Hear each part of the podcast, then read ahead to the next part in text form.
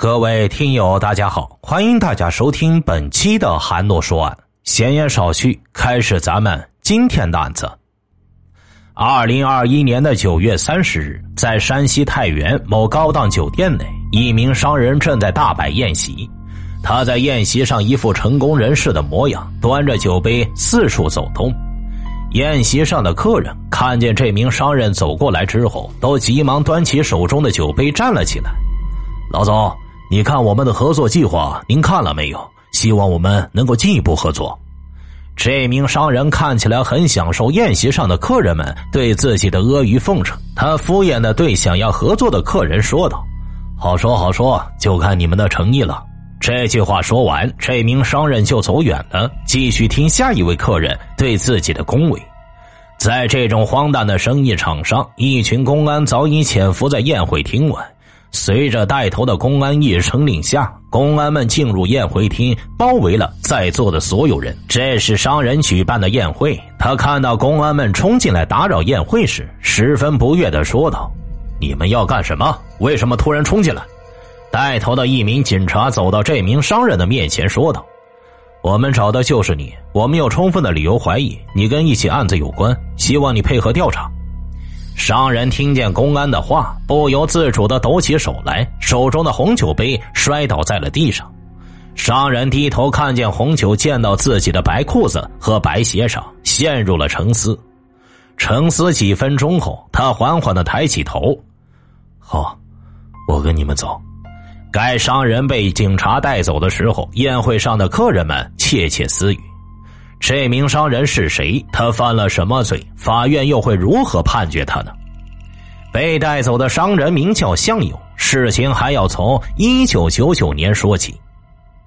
一九九九年六月十日凌晨，四川省南充市玉石乡的村民们都结束了一天繁忙的农活，都在睡觉。凌晨时分的村庄十分的宁静，但随着一声凄厉的惨叫，震惊了整个村庄。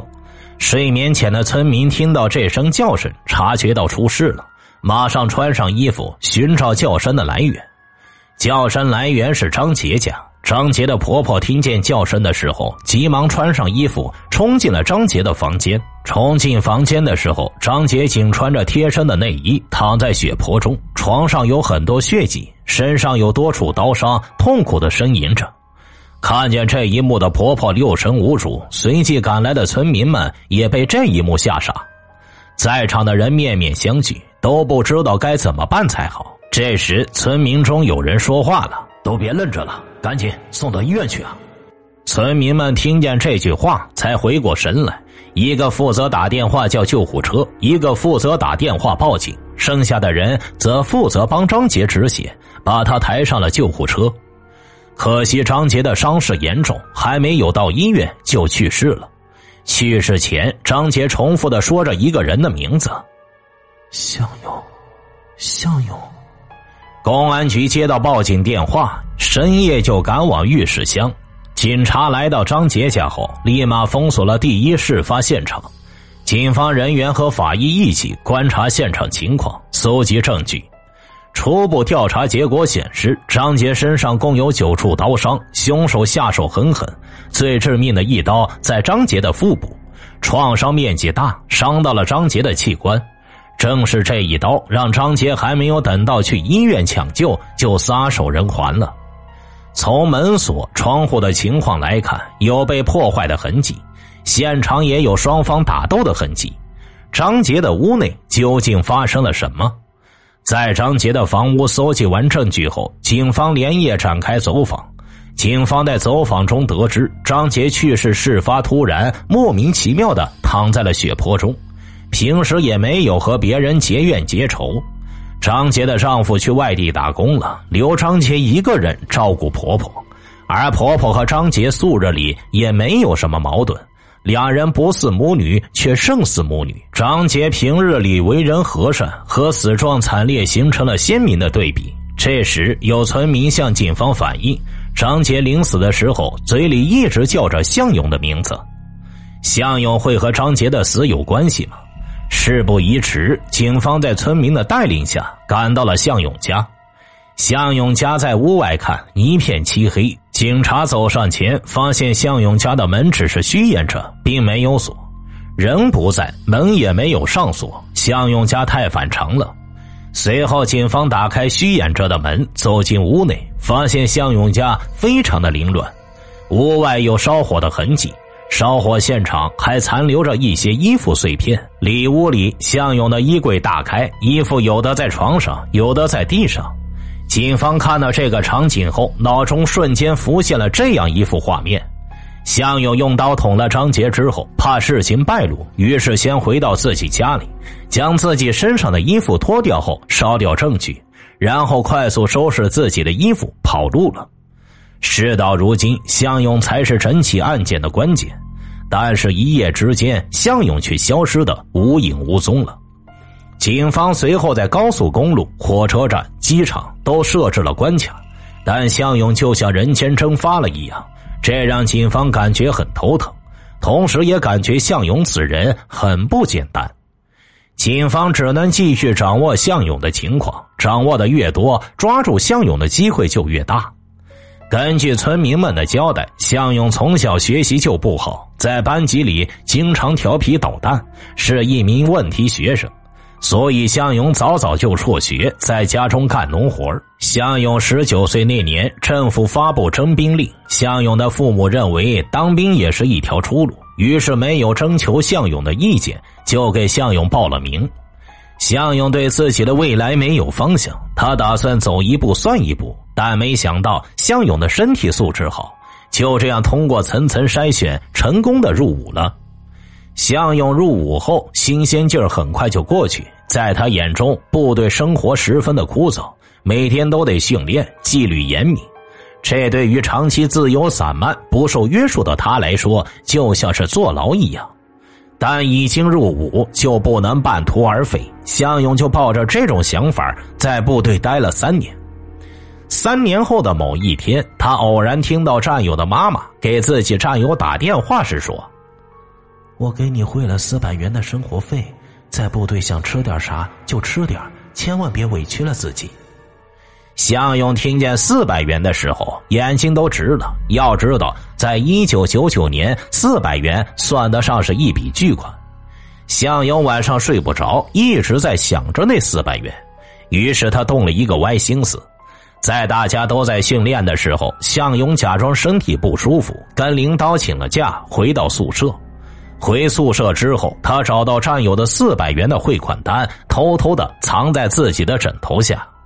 第二天，战友并没有提到自己丢失了四百元汇款单，于是向勇就谎称家人生病需要离开部队。离开部队后的向勇并没有回家，而是拿着四百元的汇款单，大摇大摆的进入了邮局。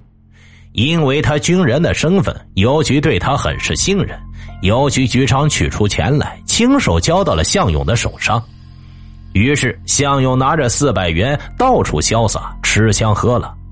很快，部队就发现向勇并没有回家探亲。同时，向勇同宿舍的战友也提出报告，说自己丢了汇款单。就这样，向勇成为了重要嫌疑人。不久后，就被部队开除了。被部队开除后的向勇感到一身的轻松，他又回归到了自由自在的状态。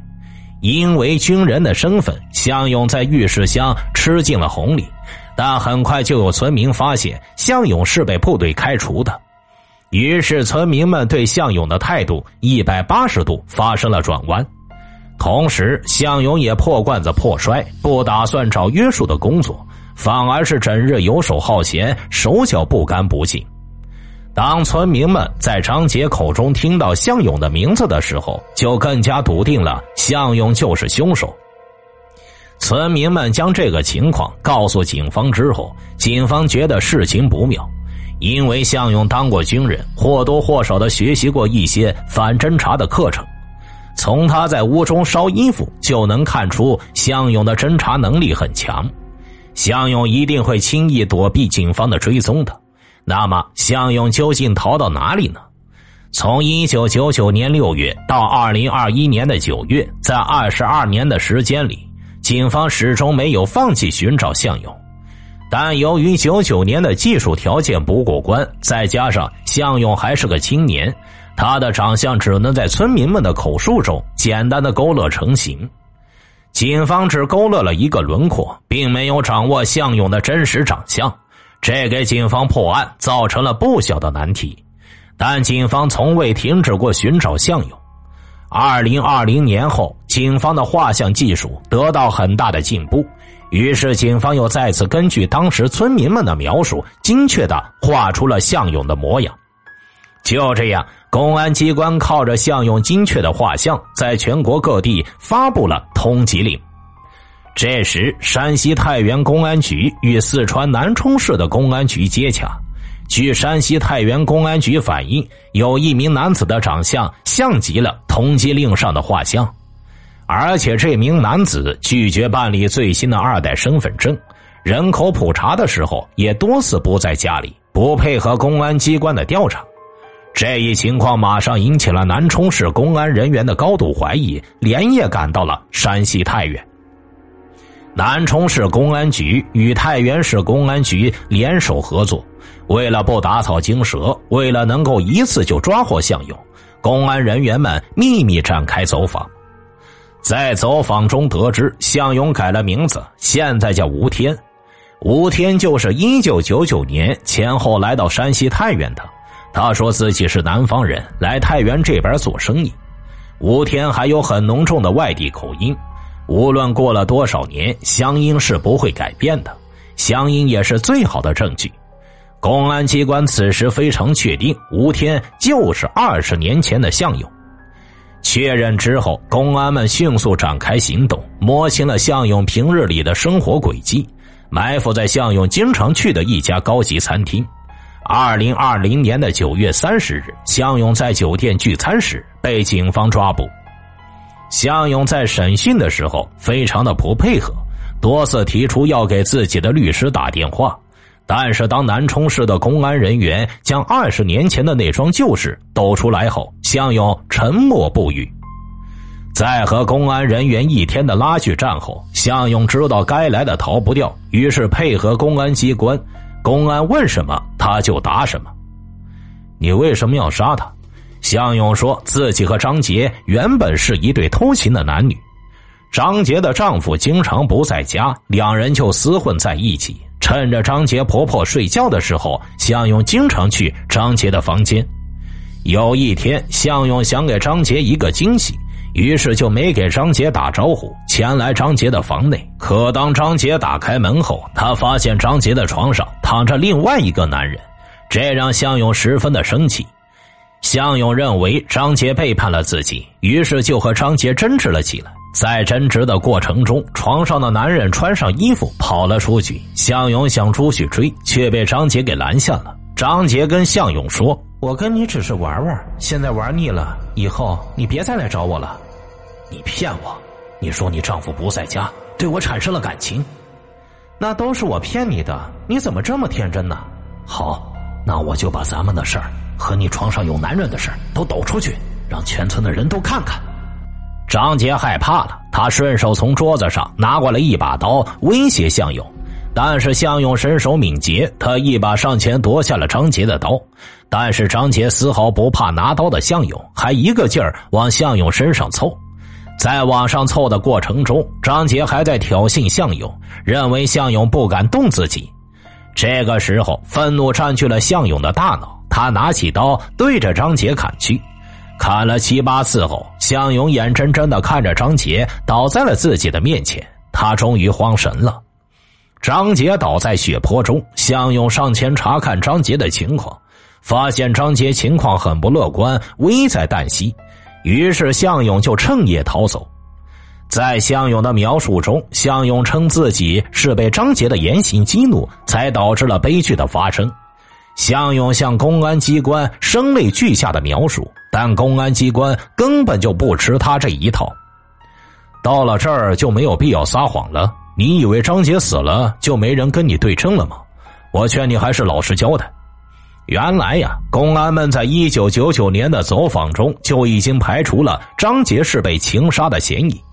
张杰和向勇两个人根本就不熟，在村里没有任何的交集。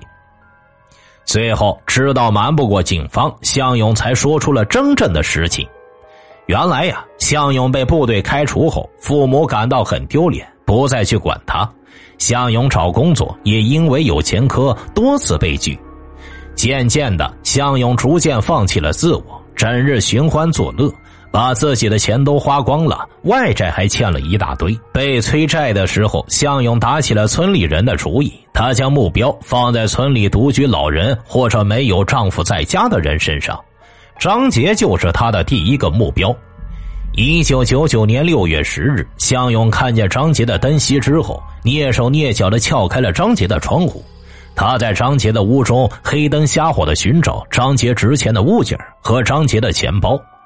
但是在黑暗的环境中行动不便，向勇不小心碰到桌子上的一个东西，张杰被声音给惊醒，拉开了手边的灯。张杰看清向勇的脸后，就劈头盖脸的一顿臭骂：“你平日里边小偷小摸也就算了，你现在都敢入室盗窃了？你你别废话，把钱都交出来，我饶你不死！”